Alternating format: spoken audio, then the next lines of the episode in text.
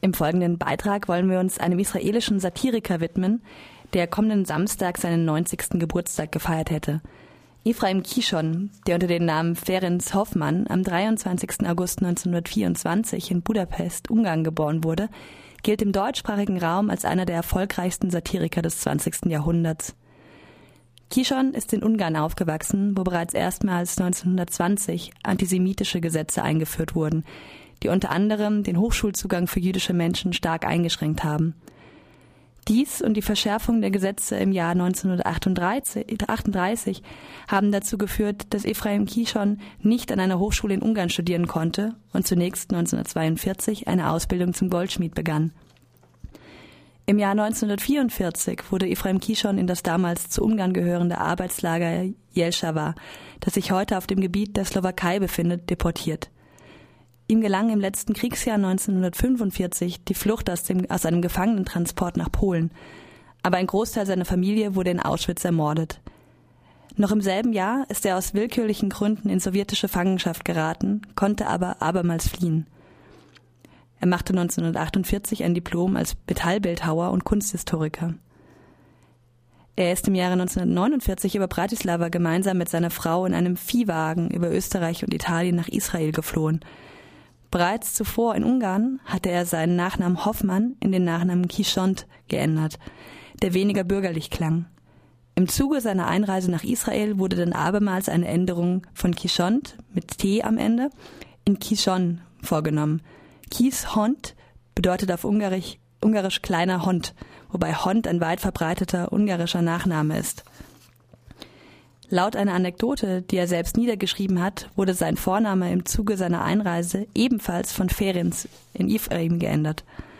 Laut Kishons eigener Aussage, weil der für die Einreiseformalitäten verantwortliche Beamte meinte, dass es den Namen Ferenc nicht geben würde und ihn deswegen durch Ephraim ersetzt hat. In Israel hat Ephraim Kishon begonnen, als Journalist bei einer der größten israelischen Tageszeitungen zu arbeiten. Er war darüber hinaus als Schriftsteller und Theater- und Filmregisseur tätig und hat zahlreiche Bücher veröffentlicht. Bereits 1959 wurde sein Buch Drehen Sie sich nicht um, Frau Loth, von der New York Times zum Buch des Monats gewählt. Damit begann Kishons internationale Karriere als Schriftsteller. Er hat insgesamt etwa 43 Millionen Bücher verkauft, davon 33 Millionen in deutscher Übersetzung. Sein meistverkauftes Buch trägt den Titel Familiengeschichten.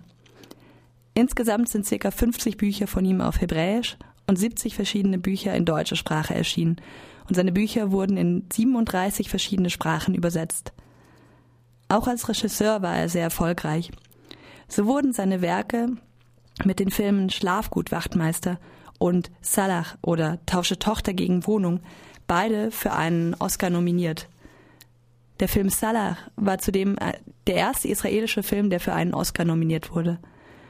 Weiterhin wurden seine Filme außerdem dreimal mit dem Golden Globe ausgezeichnet.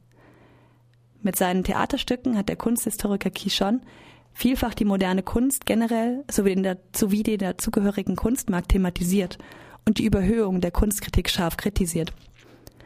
Ephraim Kishon lebte seit Anfang der 1980er Jahre abwechselnd im schweizerischen Appenzell und in Tel Aviv.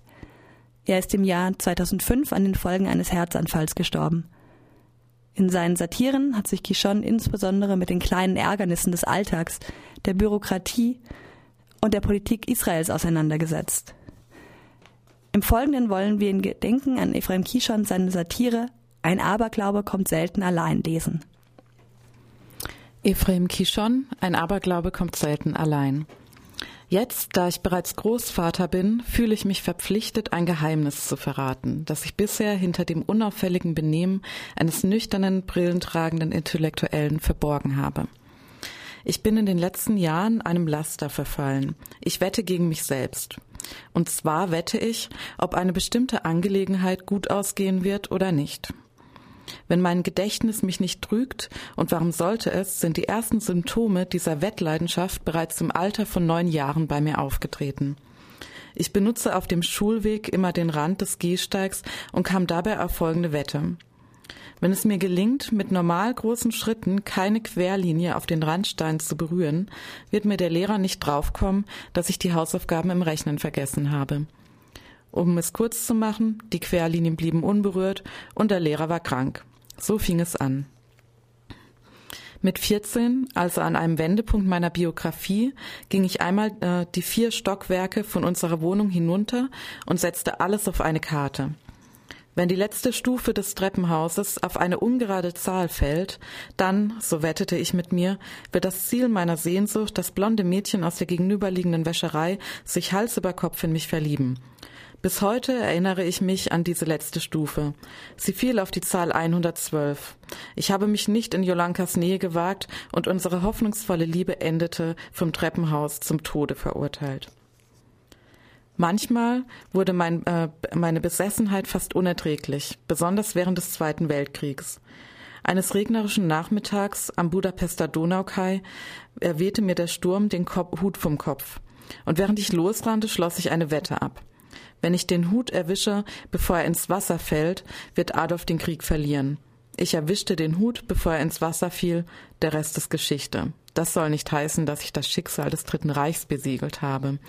Aber immerhin. Nach dem Krieg entspannte sich die Situation ein wenig. Nur noch gelegentlich wettete ich gegen mich.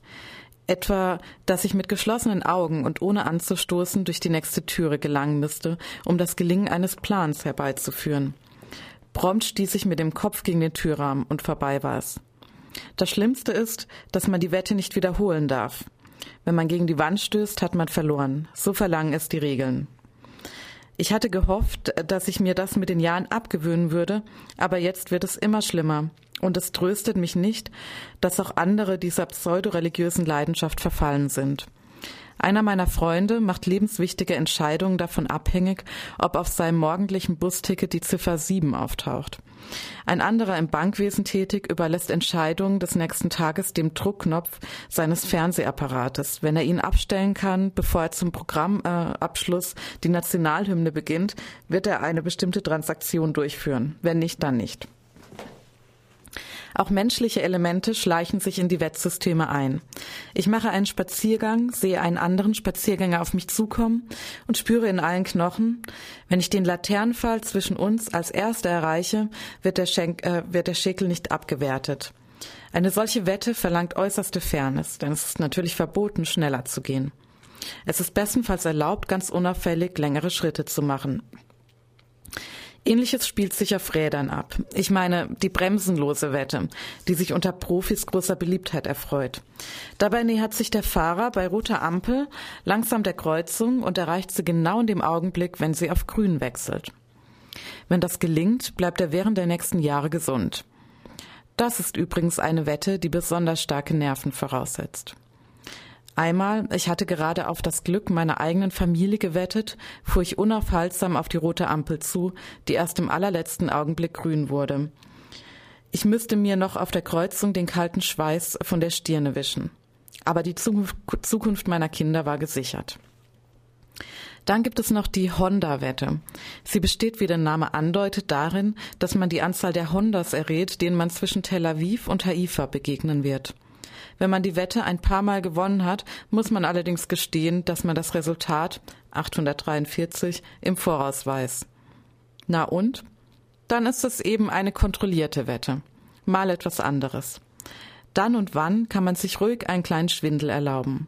Wenn ich zum Beispiel bei rotem Licht vor einer Kreuzung anhalten muss und die Augen schließe, um sie, um sie genau beim Wechsel auf grün zu öffnen, wird mir niemand ein kleines Blinzeln in Richtung Ampel verbieten. Kein vernünftiger Mensch begibt sich blindlings in Gefahr. Man lebt nur einmal. Warum erzähle ich das alles? Ich erzähle es zwecks Hebung der öffentlichen Moral. Ich fuhr nämlich gestern mit dem Aufzug zur elften Etage unseres stolzen Wolkenkratzers, des Shalom-Turms, und ging eine höchst riskante Wette ein, indem ich den Knopf drückte, meine Augen schloss und die Etagen zu zählen begann. Die Wette ging um nicht mehr und nicht weniger als das Schicksal unseres Landes. Wenn ich bis zur elften Etage richtig zähle, werden wir endlich Frieden mit unseren arabischen Nachbarn haben. Ich zählte mit äußerster Konzentration und wirklich, als ich die Augen öffnete, hielt der Aufzug in der elften Etage.